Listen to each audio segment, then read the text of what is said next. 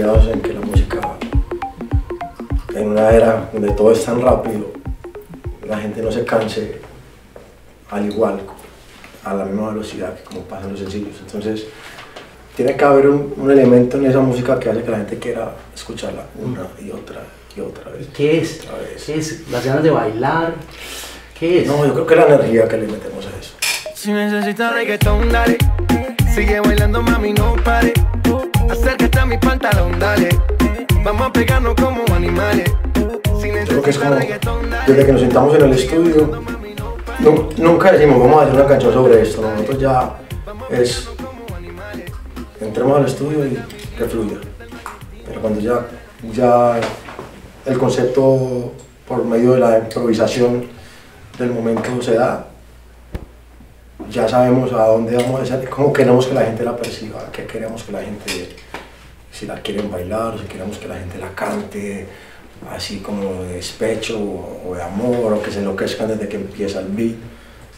Realmente sí, todo en ese sentido está muy, muy meticulosamente estudiado. Mm. ¿Y cuánta gente entra al estudio? Somos, somos cuatro personas. Se llama, eh, uno es Sky, que es el productor, que la es compositor también. Está Bull Nene, que, que es compositor. Eh, está Alejandro eh, Mosti, que es el ingeniero de sonido. Y yo. Nos juntamos esos cuatro y sale una magia increíble. ¿Y cuánto tiempo están? Por canción. Depende, depende, ¿sabes? Hay, hay, hay momentos en que las canciones o el concepto o la estructura puede salir en una hora, como a veces que simplemente no sale nada. Y es mejor... O sea, hay no- momentos de frustración, de- Absoluta.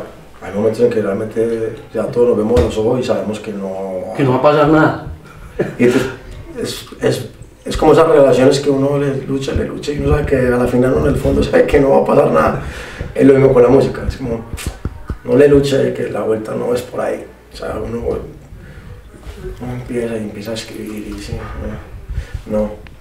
Y el otro, ¿qué te sale? No, tampoco. No, vamos. O sea, es mejor no, no atropellar ese momento de inspiración. Dejar más bien es que todo viene del ocio, del momento cuando está como quieto y dice, tengo una idea. Entonces, no nos ponemos a pelear con, el- con, con, las- con, el- con la música, es dejar que llegue el momento. ¿Y hay más gente?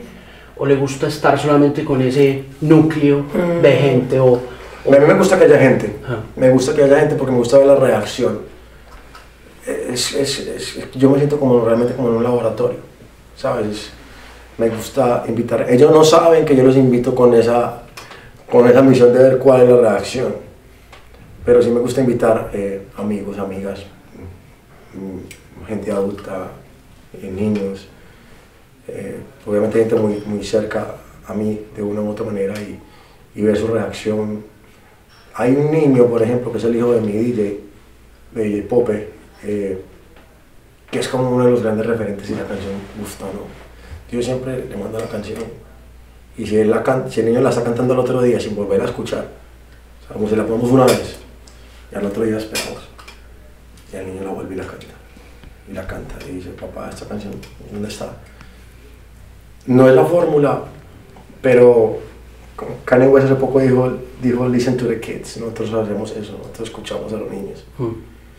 Creo que tienen, eh, son muy puros y no están envenenados de, de- de tanto y, y absorben ese mensaje que queremos. Y ahí, siempre cuando escucho que, que Maxi, que se llama niño, o Romeo cantan la canción, yo digo que por ahí va. Pero no le puedo decir dónde consiguen a esos niños. Pero, pero hay fórmulas, no, ¿no? no hay. ¿Seguro? Estoy seguro que no hay fórmula. Porque es que uno dice, Yo, yo, o sea, el éxito de Ginza, por ejemplo, ajá. Una cosa que se sale un poco del Sí, esquema claro. del reggaetón. Se sale. Se sale. De hecho, porque Jinza habla de reggaetón y el beat no es de reggaetón. Así es. Empezamos por eso. Entonces, nosotros hablamos de reggaetón y es una canción que tiene un- una velocidad mucho más rápida de lo normal en el reggaetón. No tiene baterías de reggaetón, no tiene dembow de reggaetón. Es prácticamente es como un, un invento nuestro. Claro. Más tira más para el dancehall que, que el reggaetón. Pero me atreví y fui el único, fuimos los únicos en volver a hablar de la palabra reggaetón en un momento donde estaba prácticamente como vetada el nombre. No el género como tal, pero el nombre del género, todo el mundo estaba camuflando con urbano. Ah, yo soy artista urbano. ¿Urbano de qué? O sea, urbano es todo. El rock es un, un género, es, es- Sí. es urbano. El dance es El urbano. dance urbano, el, el- el- todo lo que venga, etimológicamente urbano, es todo lo que venga de, de- de una sociedad, por decirlo así. Entonces, un tango es urbano, un bolero es urbano. Claro, todo lo que tenga que- Historias y cuentos y de la, Lo que tenga que ver con la ciudad. con la ciudad, con la cultura, con la, con la idiosincrasia de una, de, un- de una, de una zona es urbano. Se quedaba como en el aire. Entonces como que hubo un momento en que había muchos reggaetoneros de closet, incluyendo los mismos artistas, viendo la tendencia, que nadie estaba diciendo reggaetoneros sino artistas urbanos, que no sé qué les pasó, yo digo, "Bueno, pero a ver, ellos comen de reggaetón y se hacen llamar urbanos, o pop, o artistas de pop si esto es reggaetón, o sea, siéntase orgulloso de lo que representan. Y si no, entonces no se metan en esto. O sea, si tú representas un género y te da pena decirlo, estás perdiendo tiempo. Porque Pero es por pena. ¿Fue por Yo- pena que pasó eso? Yo creería que por, por conveniencias comerciales Lo hicieron. Y yo en eso no creo. Yo creo que en esos momentos cuando se debilitan las cosas o en las crisis es cuando es que uno tiene que salir, aquí estoy y esto es lo que yo represento. Y, y, me ha pasado mucho, por ejemplo, hablando un poco atrás con Ahí Vamos, que yo sé que estaba mal escrito, a Y, así lo saqué yo, era porque yo sabía que la juventud, yo no estoy diciendo que la juventud para nada sea mediocre ni mucho menos, ni que no estudie, ni que sean, sino que inmediatamente cuando yo dije ahí vamos, yo sé cómo un joven va a pensar cómo se escribe, porque hay, un- hay una forma muy genérica errónea del AI, que no saben si es H-A-Y o A-H-I latina, y entonces dije, vamos a ir al slang de una vez, vamos a la calle, cómo la gente lo percibe. Es como decir love, pero L-U-V. Claro. ¿Sí me entiendes? Entonces cuando dije, vamos al slang, vamos ahí vamos, A, Y y, y V. Sí, y, le- y- Y así, allí. ya- y así ahí vamos, ganamos un Grammy mal escrito. Cuando no la llamo, siempre me hace reclamo. Discutimos, peleamos. Pero llego a casa en la noche, la molesto y arreglamos.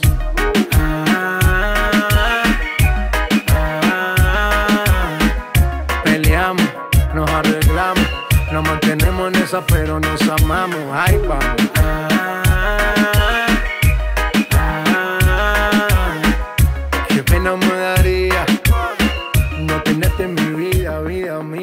Hice el estudio y la, y la juventud buscaba ahí vamos tal cual como yo lo imaginé, A, Y.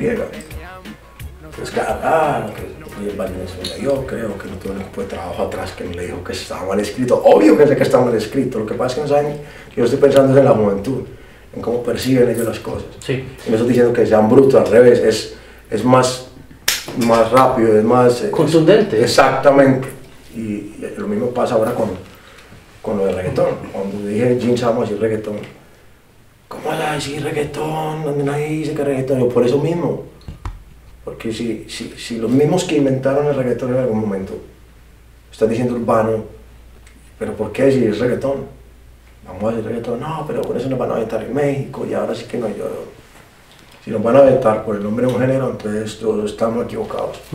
Y hay, y, y hay un factor viral ahí, ¿no? Grandísimo, pues porque Ginza tiene el... Si Sí. necesita reggaetón, dale, y el otro tenía el ahí vamos, y, Sí. y eso, es- eso se riega. pero, pero nunca fueron planeados. O sea, no es como que vamos a hacer que la gente... O sea, mira, ahí vamos, es algo que nos, eh, analizamos las palabras típicas de las relaciones en Colombia. Y uno siempre le preguntaba a alguien, ¿qué de la novia? Ahí vamos. Pasa, ¿no? es, es el 99% que la gente dice, bueno, súper bien, feliz, contento, dichoso. Muy mal, no, dicen, ahí vamos. Entonces, lo que nosotros hacemos es hablar por el pueblo y no nos complicamos inventando temáticas que no vive la sociedad normalmente. O sea, yo no puedo, yo no puedo escribir una canción hoy día de cómo se vive en Santorini, porque el pueblo no ha estado en Santorini. ¿Sí me entiendes? Entonces, puedo contar una canción de rap soñando o diciendo qué bueno estar aquí, o pero no puedo hablar de algo que el pueblo no ha vivido porque la gente no se va a identificar, no va a llamar un pelado de, de, de Fontibón, por ejemplo, a decir, oye, ponme la canción de la vivencia de J cuando estuve en Santorini. O sea, no, pero si le hablo de, de ahí vamos, que es una situación que le pasa a todo el mundo, se va a sentir súper identificado. Y ahí es que está, creo, no la fórmula, pero parte de- del approach de que el pueblo se identifique con, con la letra. Pues que es la esencia de lo popular, ¿no? Exacto. Es hablar, es, es- el artista al final es la voz del pueblo. Eso es el artista. Y es muchas veces uno como persona no es capaz de decir sino por medio de una canción. Yo soy uno de los que vio que no sabía si escribir una carta o, o decirle a la persona que me gusta tal situación y más bien ah, me mandaba una canción. Con ahí vamos o con yo te lo dije, más de uno yo le hice el favor como que se ahorrara el momento de amor, no, tú sabes que tú y yo no, eso fue un momentico y ya, entonces dale, mandaba, yo te lo dije. O, o están peleando con la novia y no saben cómo decir, entonces ah, mandémosle y vamos. ¿Sí me entiendes? O, o ahora con Bobo. Y con Jeans así era pura fiesta y relajo. Es increíble lo de Ginza, ¿no? Mm. Es una cosa fuerte. enorme. Pero es que es enorme, es que... Es como la gasolina de la nueva era. ¿Sabes? Yo siempre lo vi así. Cuando, cuando yo ya escuché Jeans, yo dije, esto, las comparaciones son y no son, pero, pero a otro nivel de otra historia, en otro momento, era lo que más cercano. Yo era como que esto es como la nueva gasolina. Va a permitir que haya como que otros, otro tipo de mercado empiece a conocer el reggaetón que estamos haciendo. ¿Qué Así mercado estaba pensando? Estaba pensando mucho en Europa, se logró la canción número uno en Italia, en radio, en ventas, en- y ahí siguió expandiéndose por, por Irak, eh, partes de Asia, eh, volvemos a llegar a, a- nuevamente con mucha fuerza a todas esas partes de, de, de Grecia, de Rumania, de Bulgaria, eh, después de Estambul, se regó por el mundo, por el mundo, y creo que el concepto fue el que sirvió. ¿Cuánto se demoraron haciendo Ginza? Jinza. Jinza era la canción que no me gustaba de todas las que habíamos hecho. No jodas. Sí, la odiaba. ¿Por qué? El beat lo detestaba. Yo le decía a Sky, como que Sky, quítame ese beat de niño chiquito que no me gusta. Y me dio por montar un video grabando Jinza. Yo le puse Jinza por el filtro de Instagram de videos que se llama Jinza. Entonces, éramos cantando la canción Si necesitas reggaeton, dale. Y ya, pues, y yo le puse numeral Jinza estúpidamente pensando que ellos iban a entender que era el nombre del filtro. Y la gente empezó, Jinza, ¿cuándo sale Jinza? Yo quiero Jinza, Jinza, Jinza, Jinza, Jinza, Jinza, Jinza. Y la izquierda me llamaba, oye, ¿esa canción qué? Pues, ¿cómo, cómo- qué es esa canción? Yo no, canción que hicimos y no, realmente a mí no me mata, pero pues me dio por montarla. Y se empezó, y empezó a regarse viral y Jinza. Entonces yo decidí, ok, ¿qué es Jinza? Entonces lo busqué y etimológicamente dice Ciudad de la Plata. Y ya después fui a buscar más, y ya un distrito en Japón donde está lo mejor del entretenimiento, la moda y la música. Yo dije, ok, Coincide. es el concepto que me gusta y va por donde yo quiero y me dio una vez la luz para el concepto del video.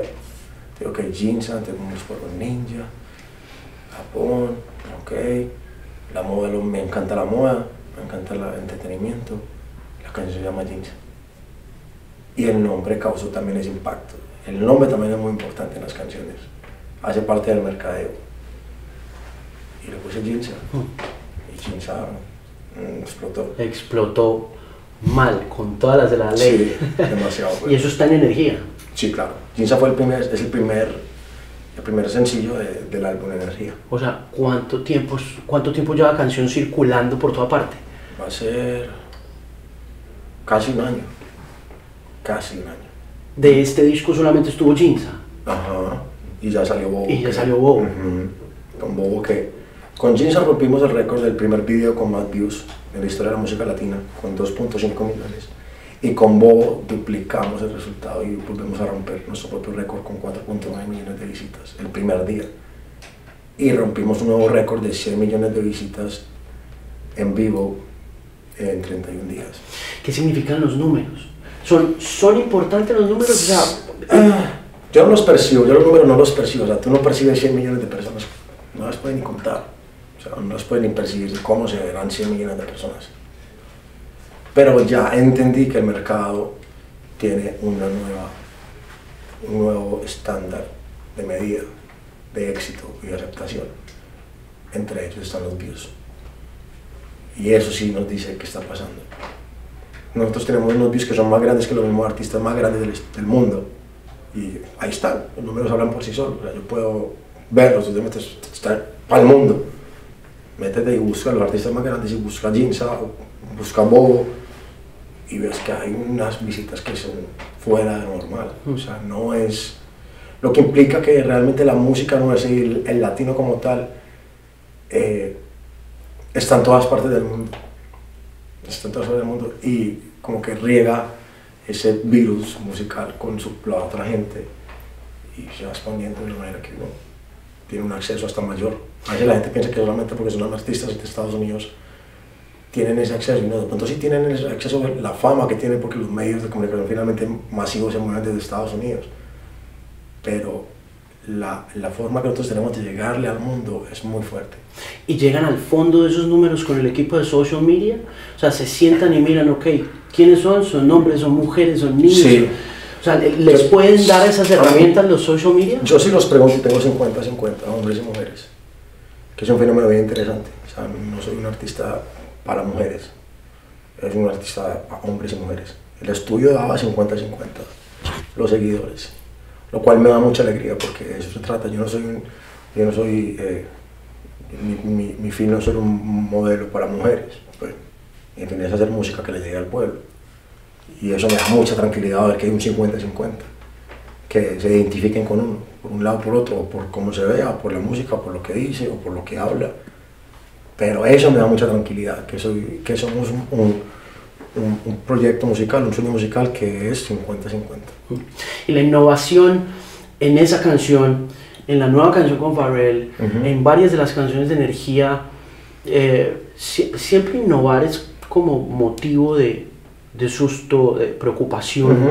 sobre todo con una major, ¿no? Sí. Como salirse del comfort zone. eh, ¿Cómo maneja eso? Pues es que igual hay que hacerlo de una manera muy prudente. O sea, digamos que el álbum es un álbum de reggaetón finalmente. Es un 90% reggaetón. Y el otro 10 no es experimentar porque tampoco estamos inventando. Estamos realmente, hicimos, hicimos como 30 o 40 canciones para dejar 15. Creí que realmente estudiamos las otras posibilidades.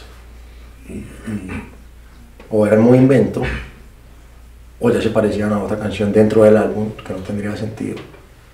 Entonces, esos otros, ese 10% no, ni siquiera se dice la zone, porque realmente es lo que a nosotros nos encanta. Fuera reggaetón, a mí me encanta el rap. Entonces, y somos muy exquisitos a la hora de escuchar rap, ¿sabes? Y todos, todo el equipo de trabajo. Entonces, nos cuidamos mucho en que cuando vamos a hacer algo fuera de reggaetón, sea totalmente aceptado por los mismos que hacen ese género. Entonces no le pregunta a un mismo rapero, a un mismo productor de los grandes, le dice, ¿qué te parece esto? ¿Te parece que suena bien? ¿No suena bien? O sea, no, no tiramos balas locas. Realmente como que estudiamos ese 10% de experimento, no es tan experimento. No llores por un. Si te dejas sola, yo te robo. Te llevo a un lugar escondido. Donde podremos estar solos, solos, solos, solos. La, la,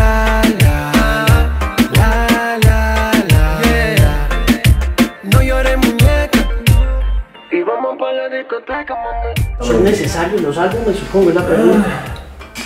Hoy en día el mercado es de singles, pero artistas como Drake, por ejemplo, que es, es como con el que más me identifico, que son como son esos fenómenos musicales que como que rompen esquemas. Drake es de Canadá, no es afroamericano, es judío, no es católico, ni cristiano, ni protestante. Es como una historia muy parecida en, en- en nuestro mundo del reggaetón, porque yo soy colombiano, no vengo de Puerto Rico, ¿sabes? Como si hubiera salido como un artista de tango en Puerto Rico, ¿sabes? Es como que, wow, ¿qué pasó ahí? Lo mismo pasó con Drake. Entonces es como que nosotros, yo vengo también de ir como en contra de todo lo normal del género. Yo no vengo con la actitud de maleanteo, porque yo ya vengo ya de un país demasiado maleante para ponerme como maleante, ¿me entiendes? O sea, yo ya tenía que dar una, una cara nueva, una energía diferente a lo que ya estaba en el mercado. Entonces yo por medio de las redes sociales, no fue planeado, pero sí se siente como hubiera sido planeado porque pues como que todo fue fluyendo, pero es porque realmente somos nosotros, o sea, es genuino, no- yo no quiero caer bien, ni quiero pretender ser lo que no soy, yo simplemente soy. Entonces, en un mundo donde todo era tan violento en el reggaetón al principio, que había tanta tiradera, yo llegué a le pico a mis parceras y pa, ey, eh, una percepción muy, muy machista, eso nos llegó, no lo hicimos parte nuestra. Una percepción homofóbica, yo no tengo nada homofobia por nada, tengo mejores amigos muy gays, demasiado gays diría yo, ¿me entiendes? No. Entonces creo que hace parte de, de todo un paquete y, y también soy fanático de la moda y cada vez vuelvo más amigos de diseñadores que son muy grandes actualmente y están como también en la nueva escuela. Entonces como que todo es un paquete de, de o sea, como todos los artistas han tenido como un extra mile diferente. En el caso de Drake fuera a ser otra parte, pues el man es cómico, es chistoso, hace sus cosas, se ríe de sí mismo. Y, y me identifico mucho con lo que él hace porque siempre como que rompe esquemas. Al igual yo dije, ok, listo, es un momento donde no hay álbumes, pero este hombre tiró un álbum, un mixtape, después salió un álbum y ¡pram! rompió. ¿Qué problema hay si nosotros también volvemos le damos otra vez el fuerza a un álbum? Hace rato nadie le da la importancia a un álbum en el reggaetón. Sí. Uno se sentía. Y, o soltar sencillos, varios sencillos. Nosotros soltamos Safari, soltamos Malvada y ya está top 10, cinco temas aquí en, en Estados Unidos Latino. Es increíble eso, ¿no? Sí. Cómo ha cambiado la dinámica. Total. Aunque como que todo cambia para quedarse igual, piensa uno, porque Ujú. de todas maneras el mercado de lo pop siempre ha dependido de canciones, ¿no? Sí, claro. Usted, digamos que siendo muy defensor de, de- de sus orígenes y de su raíz de reggaetón, ¿no se considera un artista de pop?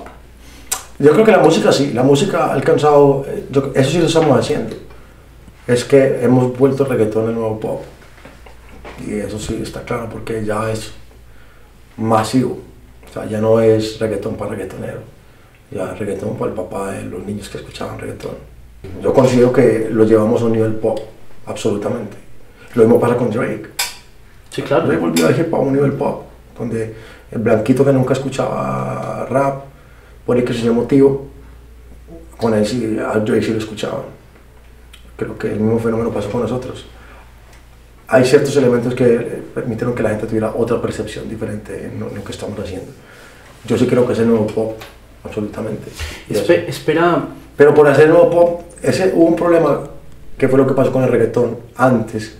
Es que cuando empezaron a, a ver que el reggaetón se estaba volviendo pop, cambiaron el sonido a pop. Y de eso no se trata. Perdieron la esencia. Y ahí fue que llegaron otros artistas con reggaetón y empezaron a crecer. Y llegamos también nosotros, el reggaetón, reggaetón nuevamente, lo que el pueblo quería escuchar y lo volvimos pop. O sea, para el mundo, para todo el mundo. Pero el hecho que yo que se, vuelva- se vuelva pop no quiere decir cambiemos a sonido pop, es que eso no es, es cuando se vuelve masa, ya es pop. Sí. Y, y uno ve todos los artistas intentando acomodarse un Mm. poco a la manera como usted viene haciendo esa música, ¿no? Es, a mí me causa, me parece bonito, pero me, me gusta cuando es genuino, o sea, que nunca se vea yo tengo que hacer esto porque lo que está vendiendo. Pero mucha gente lo está haciendo así, ¿no? se siente, se siente. Lo hablaba, con, hablaba yo con Pharrell Williams, que él le decía hace mucho tiempo a varios artistas latinos muy reconocidos, hagan reggaetón. Y se la reían, como que no. Hace 10 años, recuerdo que eso fue hace como 3 semanas que me lo dijo. Él me decía, yo le decía a un par de artistas latinos que hicieran reggaetón. Y ninguno me hizo caso. Decía, escucha, 10 años. Ahora pregunta qué está pasando con el reggaetón. Ah, Ahora ellos se están, ¿verdad? se están lamentando por qué no hicieron reggaetón cuando yo les dije. Ese beat con Pharrell, eh, ¿cómo apareció ese beat con Pharrell? Después de la conversación que tuvimos como de tres horas explicándole de dónde venía, explicándole Colombia, las diferentes zonas, los diferentes sonidos, los diferentes representantes musicales, ¿entiendes? Él conoce a Shakira obviamente, sabe Juanes, eh, le expliqué sobre el vallenato, porque el vallenato pues no ha llevado a ese nivel tan por decirlo a nivel mundial, pero sí se, sabe que hay un sonido nuestro.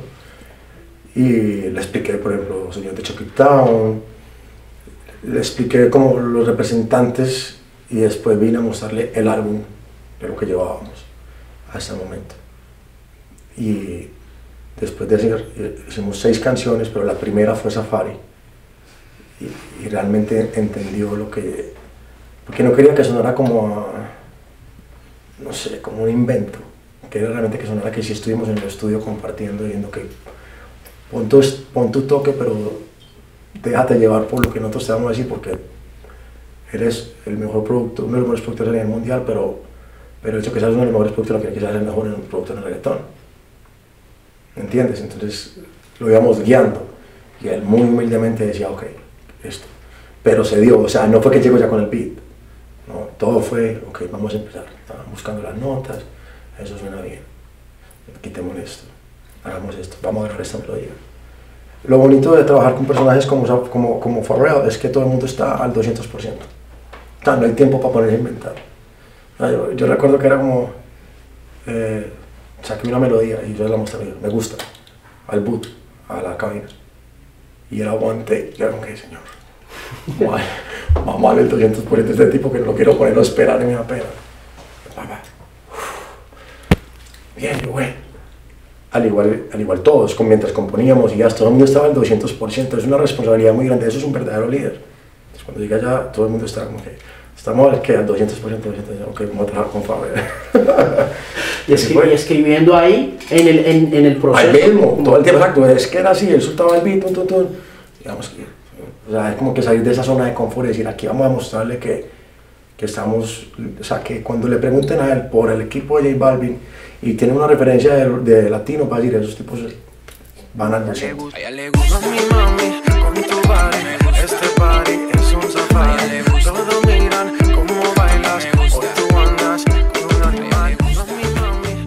¿Usted vivía en Oklahoma? Sí, Atoka, en un pueblo que se llamaba Atoka. Atoka ¿Cuántos años tenía? 17. 17 en un pueblo. ¿Qué hizo? ¿Qué hizo allá? ¿Hizo un exchange o qué? Sí, me fui de, de estudiante de intercambio. La señora se enamoró de mí como cariño de madre. Me quitó el pasaporte y ahí estuve secuestrado prácticamente como seis meses. Estu high school. ¿Qué aprendió ahí? En Oklahoma. ¿En Atoka? Atoka. Pueblo no está ni en Google Maps. Aparece como, what the fuck, y no pone a, toca. Es que, es que la gente no sabe que. La gente piensa en Estados Unidos como no, no, no. Miami, ah, LA, New York. Pero. Hay unos lugares que está cabrón. hay unos lugares que no. Hay unos lugares. Hay unos, hay unos lugares que realmente están. Están ciegos. Sí, completamente desconectados. Son ciegos. Yo recuerdo que a mí me, a mí me echaron de clase, estuve una semana suspendido, porque en la clase de History el profesor dijo que la guerra de Vietnam la había ganado Estados Unidos. Entonces yo alcé la mano y yo dije, hey, hey, hey, eso no es así, ustedes les dieron plomo y lo acabaron, porque no, no sabían las condiciones tropicales, climáticas que tenía la zona, no estaban preparados y me echaron de salón. No das. Tenían totalmente la, la, información, la tenían como ellos querían contársela a, a, esa zona. Recuerdo que en ese momento apenas el internet estaba, todavía era de... Sí, sí. Exactamente, el dial-up. Y había Messenger, pero obviamente el acceso a la información no era tanto como hoy día. Claro. Hoy día todavía eran ciegos, pero no tanto. Pero en ese momento el control de la información estaba muy, muy manipulado en esas zonas y ciegos, totalmente ciegos de lo que pasaba en el mundo. Y eso pasa mucho en toda parte del mundo, ¿no? O sea, como que en Colombia tenemos también regiones muy aisladas de la realidad. Y en Estados Unidos, la gente piensa que Estados Unidos todo es como iluminación, no, no, no, ¿qué tal? intelectual o modernidad, y, no, no, es así. Hay lugares que están también atrasado. Sí, mucho. ¿Qué, ¿Qué, aprende musicalmente ahí? Porque me imagino que high school tuvo que haber sido un hervidero musical importante para usted. Cuando estaba en el high school allá en, en, Oklahoma fue cuando yo decidí dedicarme a la música. Allá lo único que escuchaba era country music, obviamente solo country. Yo que escuchaba rap, pues prácticamente era como mandarlo a la hoguera, porque era una zona muy, muy, muy... Muy blanca. Muy blanca, muy rednecks, eran demasiado. Y ahí yo sentí lo que era la discriminación social. Yo nunca había sentido que era discriminación Yo sentía que yo me veía blanco si yo me iba para Oklahoma, pero no. Entonces éramos tres, éramos el indio, el negrito y yo, los tres que nos discriminaban. Éramos los tres bandidos supuestamente del colegio. Y, y, esos, y ese era mi, mi clique, o sea, éramos nosotros y, y era de, muchos no nos hablaban, nos miraban mal. Es increíble eso, ¿no? ¿En qué año fue? ¿2007? Do, no, 2003. 2003. Más o menos. Sí, cuando después que salí del, del, colegio. Más de 100 años después de la abolición de la esclavitud. qué cosa tan brava. Sí. Eh, escuchó hip hop después, o sea, sé que tuvo acceso a country, pero... Claro, pero, en ese momento estaba Get Rich or Die Trying de 50 Cent, explotado, explotando 50 Cent en, lo, en la cúspide del hip hop. Y cuando me, me fui de Oklahoma, me escapé, tenía dos opciones, o regresar a Colombia o irme a Nueva York. Y yo decidí ir a Nueva York. Y ahí fue cuando dije, ok, voy al 200 con, con el cuento de la música. Y empecé haciendo mucho rap mis canciones, mis primeras canciones todas eran de rap, era Spanglish. Y, y, ya después como que fui buscando mi identificación y llegó el reggaetón, era un fenómeno muy underground, y yo como que no quería que nadie escuchara reggaetón, sino nosotros, los cinco o seis que escuchábamos reggaetón. Y ya después pum, empezó a explotar, a explotar, y pasó el mismo fenómeno del hip hop, era como algo muy, como que nadie lo escuchaba, nadie quería como todo lo que el mundo lo quería tener underground. Hay un momento que se le sale de las manos y se vuelve masivo. ¿Qué reggaetón? ¿De, de, de qué parte? ¿De qué parte? De, de Dari, era Dari Yankee. ¿Sí? En ese momento, sí, Dari Yankee. Yankee. Yankee estaba estallando en la USA, en el underground. Sí, en el underground de, en el underground de Estados Unidos muy fuerte y en, y en Puerto Rico. ¿Y por dónde entró? ¿Por el sur?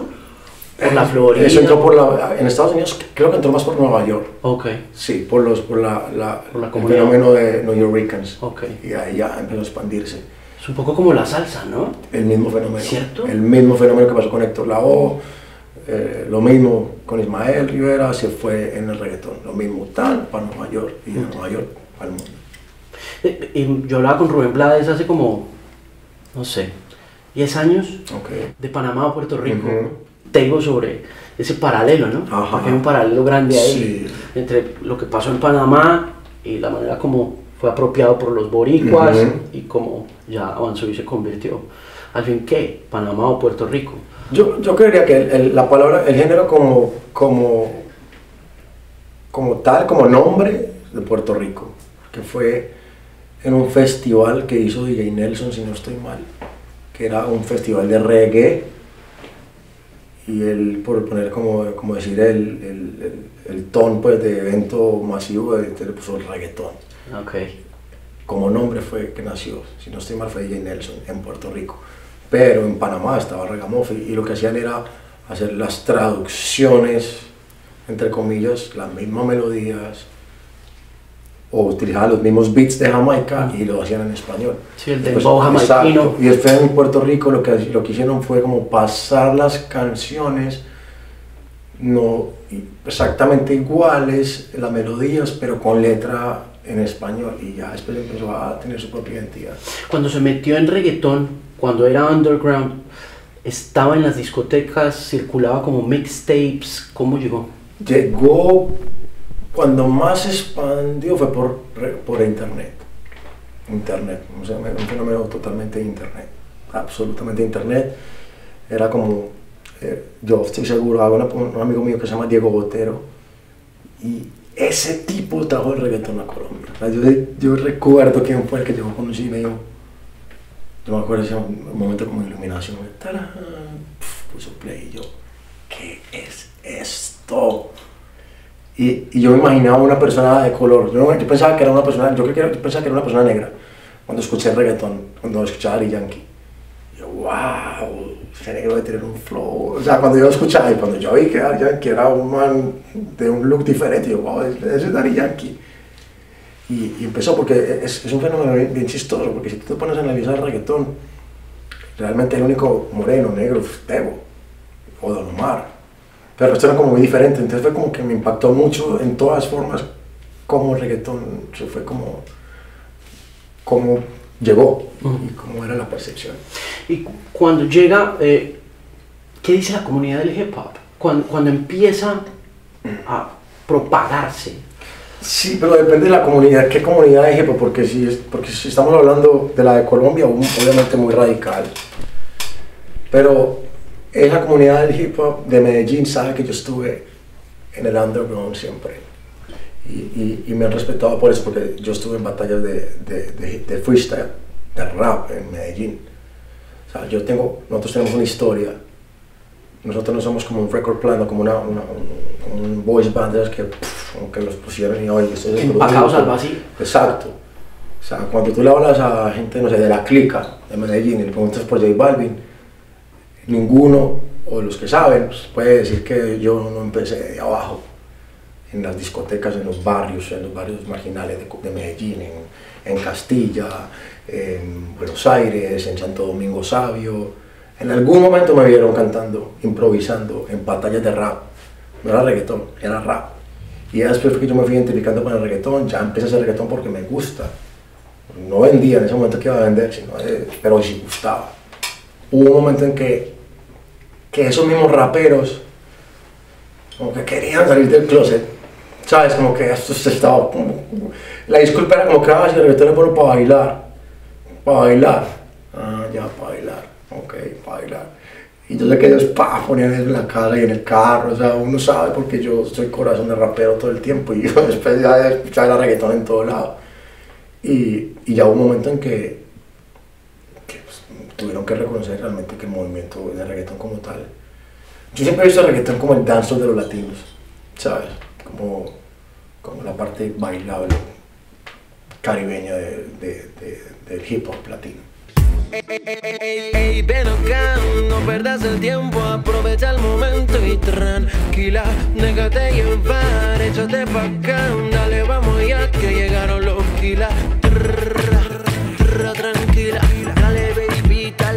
no haces fila. Trrr, trrr, Tranquila, dale baby que tú eres la que más domina. Usted arrancó, usted, la familia era clase media, clase media alta. Mi familia era clase alta, después pasó a clase media, después a clase baja.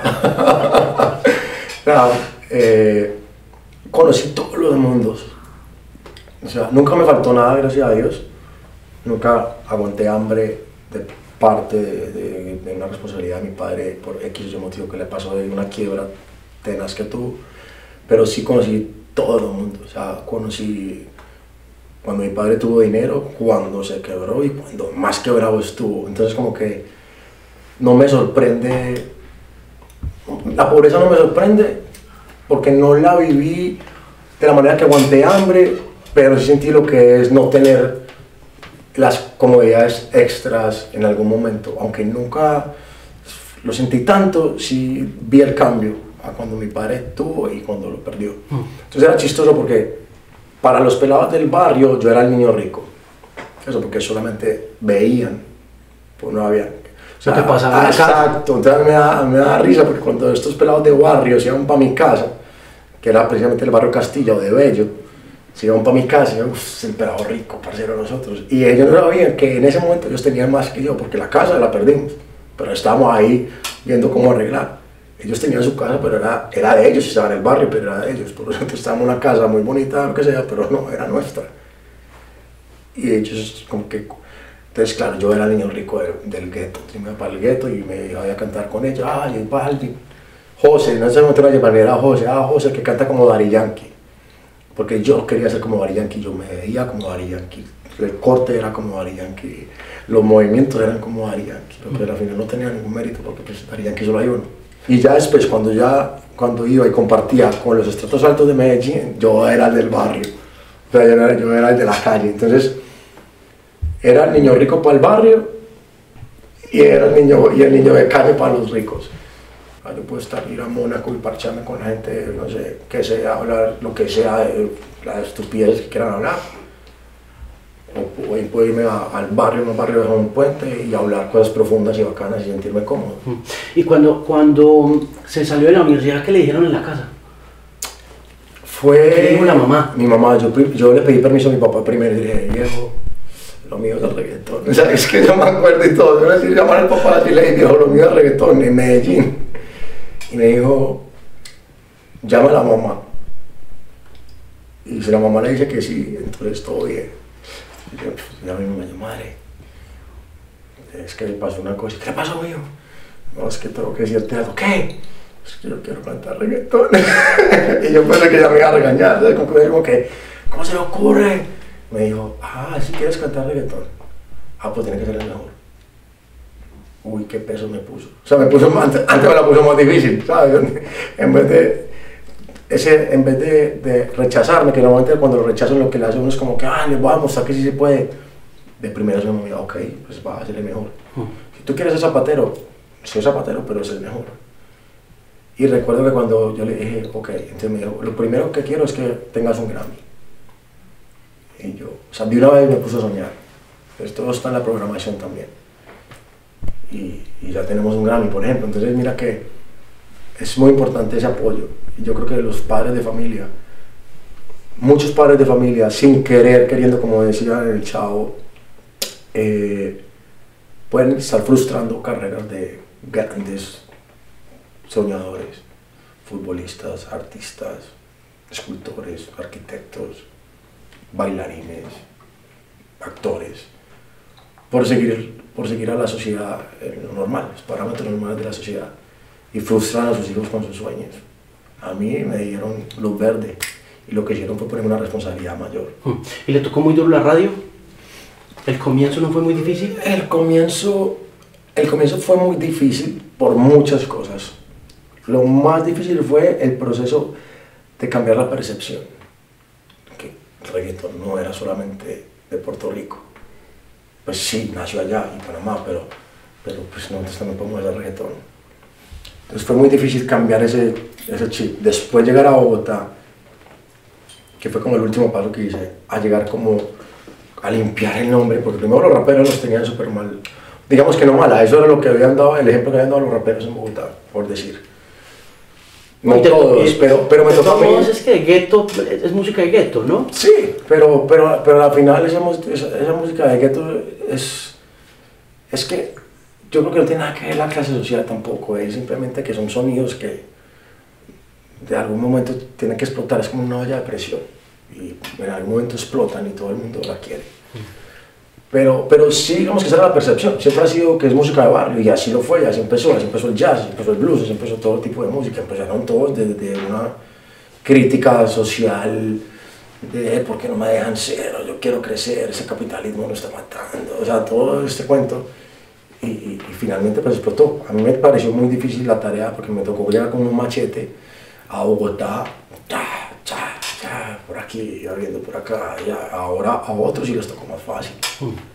Sí les tocó mucho más fácil. Porque cuando yo llegué no había un referente de reggaetón. Estaba a tres pesos en ese momento. Pero tres pesos en un momento desaparecieron. Y quedé yo solo. Y yo era como que, ok, entonces, ¿qué? ¿Qué les digo? ¿Qué? ¿Qué?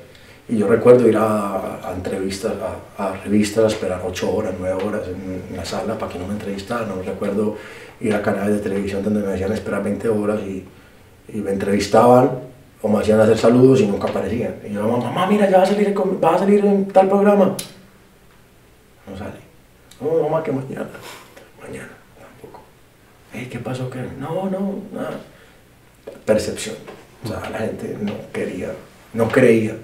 Pero seguí, seguí, seguí, seguí, seguí, seguí, hasta que les, los contagiamos. Bueno, pues se nos acabó el tiempo, hombre, pero me quedaría conversando con usted horas más y espero que No, que vamos a tener tiempo sí. para seguir hablando. espero que podamos seguir conversando. Le deseo mucha suerte con este nuevo disco, está tremendo, maestro. está muy bonito, está muy bien hecho. Felicitaciones y muchas gracias por recibirme. Gracias, maestro. Muchas gracias. Muchas gracias.